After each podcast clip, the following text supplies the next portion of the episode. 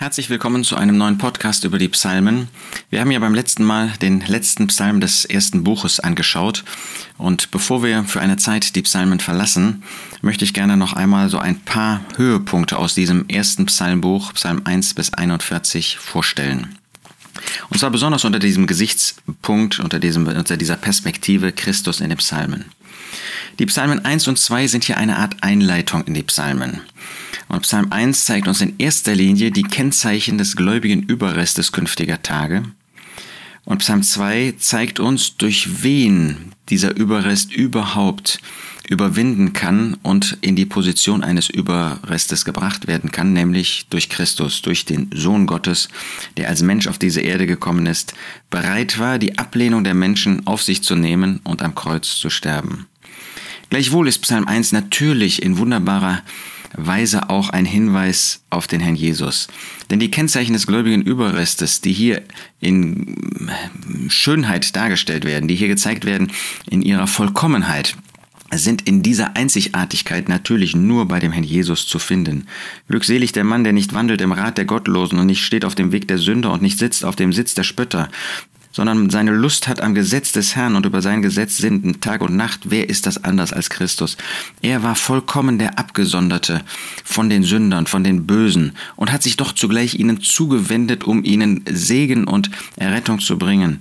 Bei ihm war es und nur bei ihm in Vollkommenheit so, dass er seine Lust hatte am Gesetz des Herrn, dass das Wort Gottes sogar in ihm wohnte, dass er Gott in jeder Hinsicht verherrlicht hat. Psalm 2 ist überhaupt keine Frage wo ähm, wir lesen, habe ich doch meinen König eingesetzt auf Zion, meinem heiligen Berge. Das ist Christus, der eingesetzt wurde von Gott.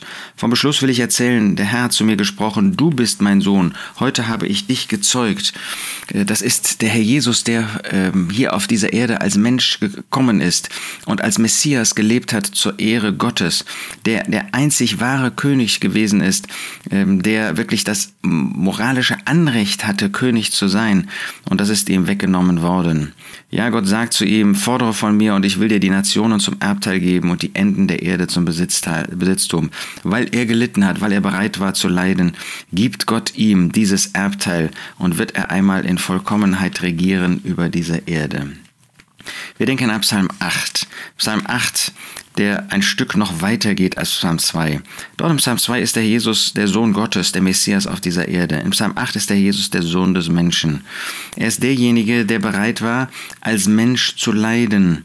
Da heißt es, Wer, was ist der Mensch, Vers 5, dass du seiner gedenkst und des Menschen Sohn, dass du auf ihn acht hast? Dieser Mensch der von Gott gesalbt worden ist, das ist niemand anders als derjenige, der bereit war, Vers 6, ein wenig unter die Engel erniedrigt zu werden. Ja, Gott hat das mit ihm getan, wird es hier gesagt. Ähm, er ist, weil er Gott ist, der ewige Sohn, natürlich weit erhaben über die Engel. Aber als er als Mensch hier auf diese Erde kam und deshalb sterben konnte, hat er den Platz unter den Engeln eingenommen. Aber das bleibt nicht so. Mit Herrlichkeit und Pracht hast du ihn gekrönt. Ja, er war hier bereit zu leiden. Er war bereit zu sterben. Er hat nicht nur den Platz des Menschen eingenommen, sondern er ist an das Kreuz von Golgatha gegangen. Denn äh, Hebräer 2 sagt ja, wegen des Leidens des Todes. Im Blick auf diese Leiden ist, hat er Jesus diesen Platz eingenommen und ist jetzt verherrlicht. Du hast ihn zum Herrscher gemacht über die Werke deiner Hände.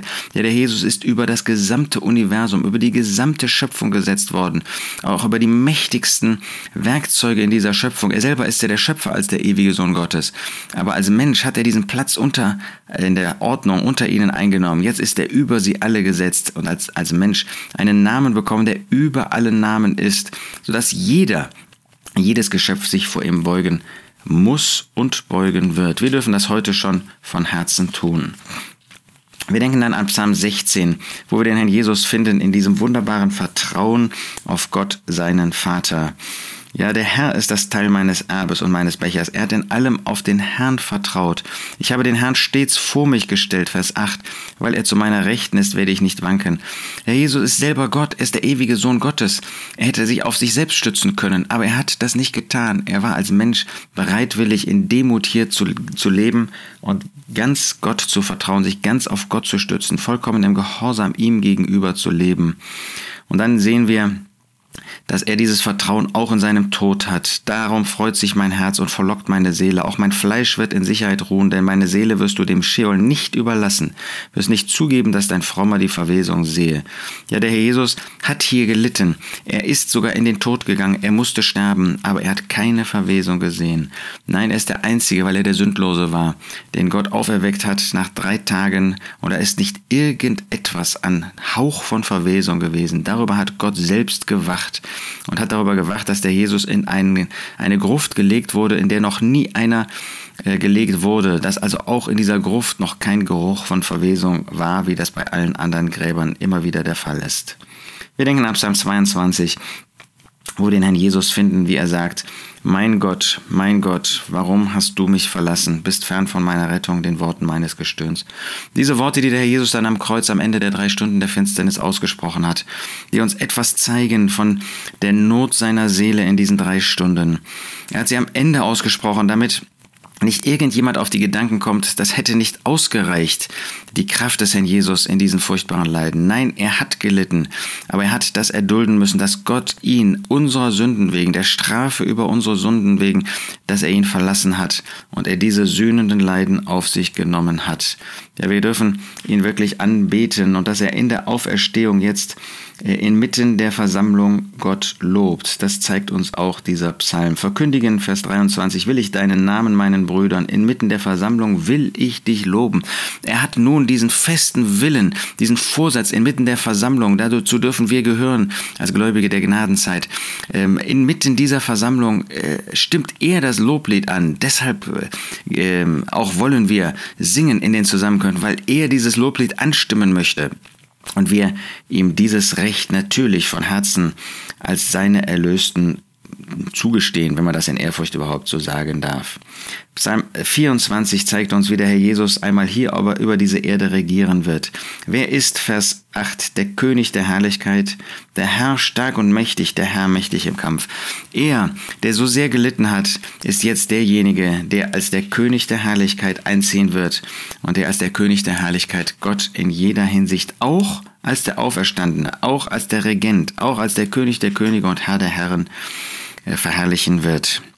Und dann denken wir noch einmal an Psalm 40 zum Schluss, wie der Jesus in diesem wunderbaren Motiv, Gott zu verherrlichen, gekommen ist. Siehe, ich komme, in der Rolle des Buches steht von mir geschrieben, Vers 9, Dein Wohlgefallen zu tun, mein Gott, ist meine Lust, und dein Gesetz ist im Innern meines Herzens. Alles hat er getan zur Verherrlichung Gottes. Und er hat das nicht nur getan, er hat auch dieses Werk vollbracht, sodass Gott verherrlicht worden ist. Ja, wir sehen den Herrn Jesus, wir preisen ihn, wir beten ihn an für diese Hingabe, für dieses Kommen, auch für die Herrlichkeit, die jetzt noch nicht sichtbar ist, wenn er einmal regieren wird als dieser großartige Regent. Wir beten ihn an, wir fallen in unseren Herzen, man kann das nur immer wiederholen, nieder und sind dankbar, dass wir mit ihm verbunden sind, dass wir ihn sehen werden, wie er ist, dass wir ihn begleiten werden, wenn er auf diese Erde zurückkommen wird und dass wir in Ewigkeit ihn umgeben dürfen. Er ist es wert und er erfüllt unsere Herzen, oder nicht?